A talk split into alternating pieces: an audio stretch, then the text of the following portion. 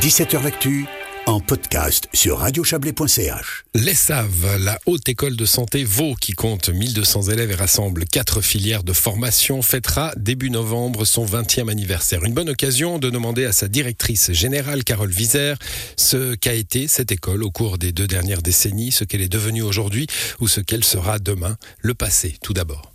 ESAV, c'est finalement il y a 20 ans la réunion de quatre écoles cantonales qui ont créé une seule haute école de santé eh bien, au niveau HES. Et puis ça a été l'opportunité de réunir les techniciens en radiologie médicale, les sages-femmes, les physiothérapeutes et puis les infirmières et infirmiers sous un même toit. Quelle a été l'évolution au fil des ans C'est surtout euh, finalement l'arrivée dans ce niveau euh, hautes écoles spécialisées qui ont nécessité de développer de nouvelles missions, dont la recherche, qui sont finalement des recherches extrêmement importantes pour le niveau HES, pour s'ancrer aussi dans le terrain et puis développer ce savoir et puis cette autonomie des professionnels de santé. On reviendra tout à l'heure sur le domaine de la recherche. Est-ce qu'on peut dire que cette école est devenue aujourd'hui un acteur incontournable de la formation dans le domaine de la santé vaudoise? Très clairement. Hein. Je pense qu'en 20 ans, on a doublé le nombre d'étudiantes et d'étudiants dans le domaine de la santé qui n'est pas à négliger dans un contexte de pénurie euh, du personnel soignant, mais c'est aussi devenu un acteur euh, incontournable pour pouvoir réfléchir les pratiques d'aujourd'hui et de demain parce qu'on doit aussi continuer à développer le savoir pour pouvoir trouver des réponses pour faire euh, euh, fonctionner le système sanitaire de demain. C'est difficile parce que tout évolue très vite Alors je dirais que c'est difficile, mais pas seulement parce que tout évolue très vite. Je pense que c'est difficile parce qu'on est en train de vivre aujourd'hui une forte pénurie dans le domaine de la santé, que cette pénurie, elle va avec euh, un vieillissement de la population et puis une augmentation des maladies chroniques au sein de notre population, ce qui nécessite d'avoir des réponses très rapides pour pouvoir relever cet enjeu sanitaire. Et puis vous vous inscrivez aussi en marge de la mise en œuvre de l'initiative populaire pour des soins infirmiers forts. Comment vous vivez cela? Nous le vivons a priori très bien. Je pense qu'on est vraiment un des acteurs importants hein, dans la mise en œuvre euh, de cette initiative pour des soins infirmiers forts. Alors bien entendu que nous devons continuer à augmenter le nombre de diplômés euh, d'infirmières et d'infirmiers parce que cette initiative ne concerne que cette profession-là, même si les autres professions de santé sont aussi euh, en pénurie.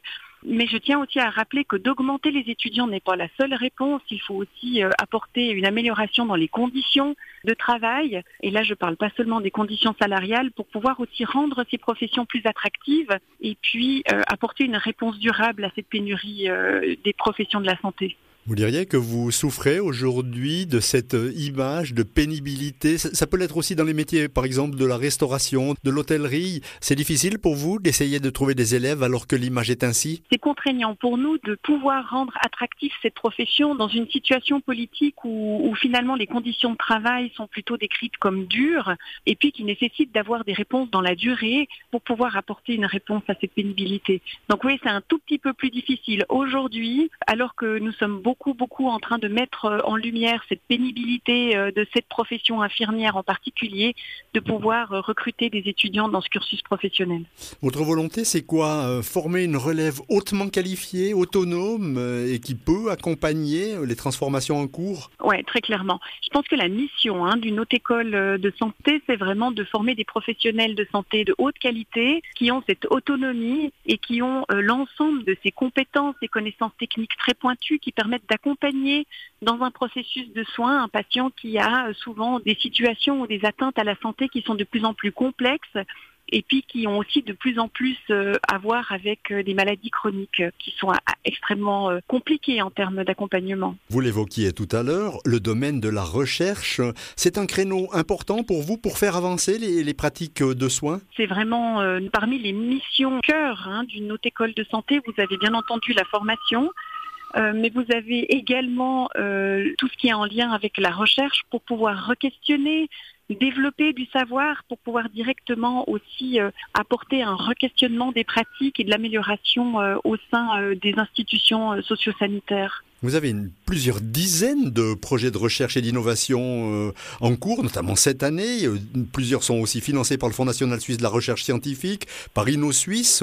À quoi servent tous ces projets directement? ESAV a vraiment un pôle en termes de recherche qui est très très performant Alors ces recherches, elles sont là parce que d'une part, on ne peut pas juste continuer à, faire ce que nous faisons depuis des années. Il s'agit aussi là de re-questionner les pratiques, de travailler avec les terrains pour pouvoir euh, développer euh, finalement des améliorations et des potentiels d'application qui sont directement applicables dans la pratique. Donc oui, là, on a vraiment aussi tout ce savoir qui se développe, qui doit directement être réintégré dans les programmes de formation, de sorte que nous puissions, avec ces deux missions-là, aussi former des diplômés qui sont aptes euh, à relever les défis de demain. La recherche, le développement, l'innovation, ce peut être aussi une manière d'attirer les jeunes dans ces professions de la santé? Bien entendu, c'est-à-dire que ce qui est important aussi au niveau d'une haute école, c'est qu'il ne s'agit pas seulement de faire de la recherche et de l'innovation, mais il s'agit aussi d'avoir finalement un cursus professionnel qui est tout au long de sa vie. C'est-à-dire que de nos jours, si vous devenez infirmière ou infirmier avec un titre de bachelor, vous pourrez par la suite euh, poursuivre votre formation avec un master, voire même un doctorat. Et puis là, vous voyez vraiment tout le potentiel de développement au sein d'une même carrière que vous pouvez avoir tout au long de votre vie. Et puis je pense que ça, en termes de développement de carrière, c'est extrêmement attractif pour les jeunes d'aujourd'hui. Un entretien mené par Yves Terrani. Ajoutons que l'ESSAV prendra ses nouveaux quartiers à l'horizon 2026 à Lausanne au sein d'un futur campus santé. Pour le reste, l'école marquera son 20e anniversaire du 3 au 5 novembre. Trois journées de festivités destinées aux partenaires, collaborateurs et étudiants de l'Institut de formation avec en point d'orgue une journée portes ouvertes pour le grand public le 5 novembre avec un programme que vous pouvez découvrir sur www.sav avec un h.ch euh, barre oblique 20 ans. Voilà.